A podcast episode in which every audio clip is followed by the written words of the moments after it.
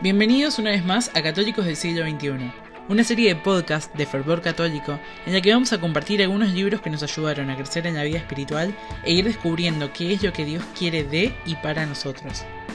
En esta primera temporada vamos a estar contándote sobre Redescubriendo la Felicidad, el éxito global del australiano Matthew Kelly, en donde nos empuja a que día a día seamos la mejor versión de nosotros mismos, ya que la felicidad está en hacer aquello para lo que fuimos creados. ¿Cuándo fue la última vez que hiciste una pausa para pensar realmente en tu vida? ¿La semana pasada? ¿El mes pasado? ¿El año pasado? ¿O hace varios años? Estoy casi segura que tu respuesta va a ser algo como, honestamente no puedo decirte. Quiero decir, pienso en las cosas que están pasando en mi vida o en decisiones que quiero tomar, pero no recuerdo la última vez que con toda intención me hice tiempo para pensar en mi vida y en cómo la estoy viviendo. Todos estamos ocupadísimos. Tengo amigos que mantienen el mismo trabajo desde que estaban en la facultad y después de haberse recibido afirman que ahora tienen menos tiempo que cuando estudiaban. A la resistencia le encanta mantenernos ocupados. Cuando estamos demasiado ocupados para reflexionar sobre cómo estamos viviendo nuestra vida, es casi seguro que no estamos ocupados haciendo lo correcto. Hay tres palabras que encarnan el reto de la vida cristiana. Las encontramos en la quinta línea del Padre Nuestro. Fiat voluntas tua. Hágase tu voluntad. Estas tres palabras representan el reto más grande del cristianismo. ¿Cómo reaccionas a estas tres palabras? ¿Qué te hacen pensar? ¿Cómo te hacen sentir? Cuando leíste la primera vez, con detenimiento, no repitiéndolas de memoria, ¿cómo reaccionó tu cuerpo? Todo depende de nuestra imagen de Dios. Si vemos a Dios como lejano, tratando de controlarlo todo y a todos, probablemente reaccionemos a estas palabras considerándolas como una violación a nuestra libertad personal. Pero si en cambio vemos a Dios como un Padre amoroso que quiere para nosotros cosas buenas, aún más de lo que nosotros lo queremos para nosotros mismos, que siempre tiene nuestro mejor interés en nuestro corazón, entonces reaccionamos de una manera muy diferente. Por esta razón, es importante que constantemente reflexionemos sobre nuestra imagen de Dios.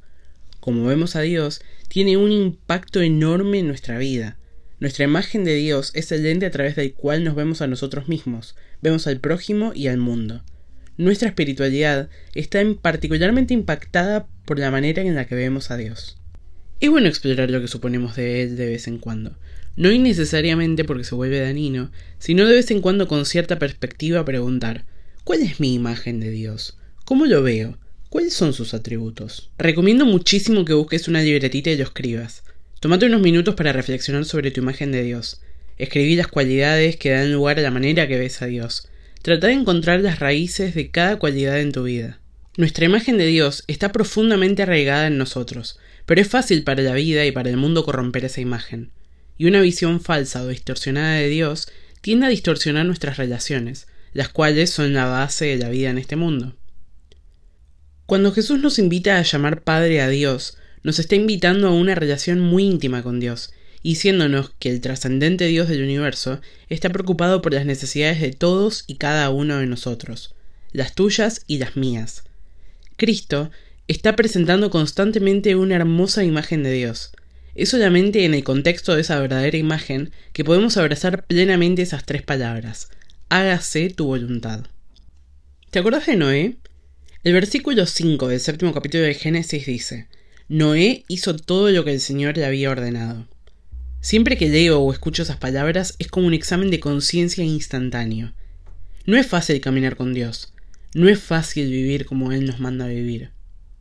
¿Cuándo fue la última vez que supusiste exactamente lo que Dios te estaba invitando a hacer en una situación y vos hiciste lo opuesto? Todos caemos en ese rechazo voluntario de hágase tu voluntad. Nos volvemos orgullosos y arrogantes y voluntariosos, y con nuestras acciones gritamos hágase mi voluntad. Pero ¿nos hace felices? Esto ha estado pasando por mucho tiempo. Adán y Eva tomaron y comieron el fruto del árbol de la sabiduría en el jardín de Edén. Caín mató a su hermano Abel por celos. La esposa de Lot miró hacia atrás en Sodoma y Gomorra desobedeciendo directamente las instrucciones que Dios le había dado por medio del ángel. Los israelitas se rebelaron en contra de lo que Dios les había dicho por medio de Moisés y como resultado fueron dejados deambulando en el desierto durante cuarenta años. Dios le pidió a Jonás que fuera a Nínive, pero él se negó a ir. A Sansón se le dijo que no revelara la fuente de su fortaleza, pero fue y se lo dijo a Delila.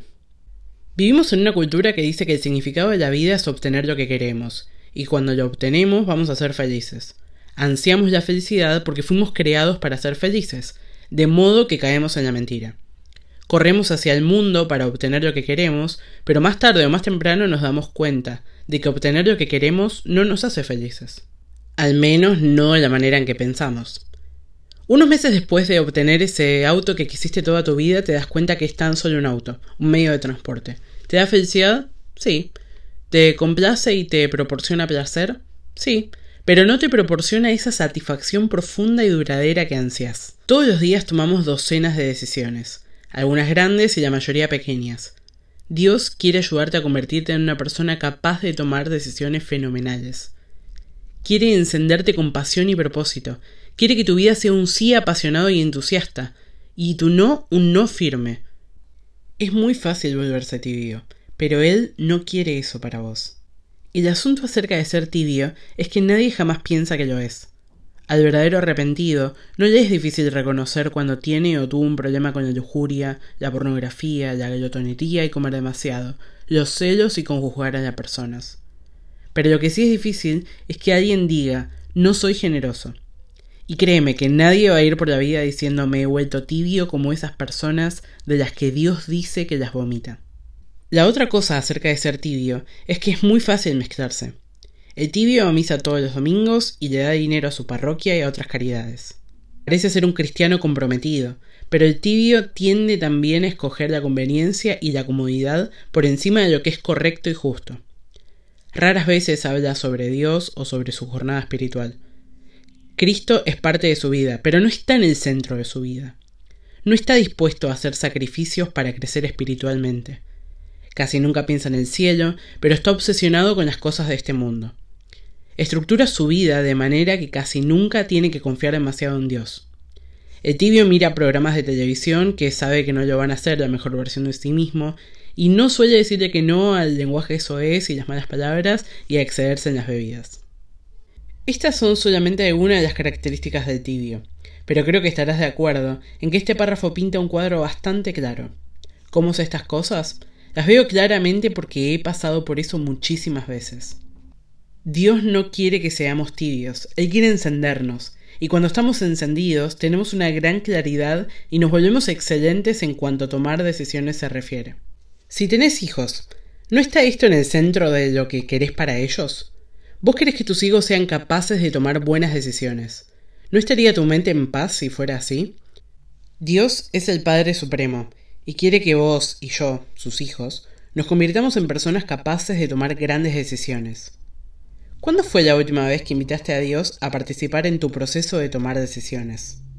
Pensá en todas las personas a las que les pedimos consejos y en todas las personas que nos dan consejos sin que se los pidamos. ¿A quién le pedís consejos?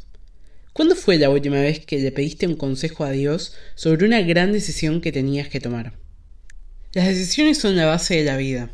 Con cada decisión elegimos orden o caos, claridad o confusión, vida o muerte, con Dios o en contra de Dios.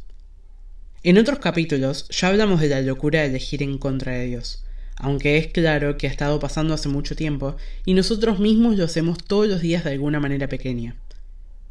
Cada decisión que tomamos nos lleva a la paz y la felicidad que ansiamos o lejos de ella. Nuestras decisiones son la base de nuestra vida. San Agustín, en Confesiones, dice, Mi corazón está intranquilo hasta que descanse en ti, Señor. Muchos santos y muchos pecadores han encontrado que estas palabras son profundamente ciertas. Dios nos invita a una vida profunda de oración, para poder llenarnos con una paz que nadie puede arrebatarnos. Todos necesitamos algo que nadie puede arrebatarnos. Dios quiere llenarte con una paz que no pueda ser sacudida, una paz intocable. Rendite a estas tres palabras, hágase tu voluntad. Invita a Dios a ser el centro de tu proceso de tomar decisiones. Busca su voluntad en todas las cosas. Este es el camino que nos lleva a la felicidad que deseamos. Si llegaste hasta acá te agradezco por habernos acompañado un día más. Acuérdate de compartirlo con quien sepas que le puede venir bien y de seguirnos en Instagram, Facebook y YouTube. Y ya que estás por ahí, te invitamos también a escuchar nuestras otras series de podcast, que estoy segura que te van a encantar. Nos vemos la semana que viene.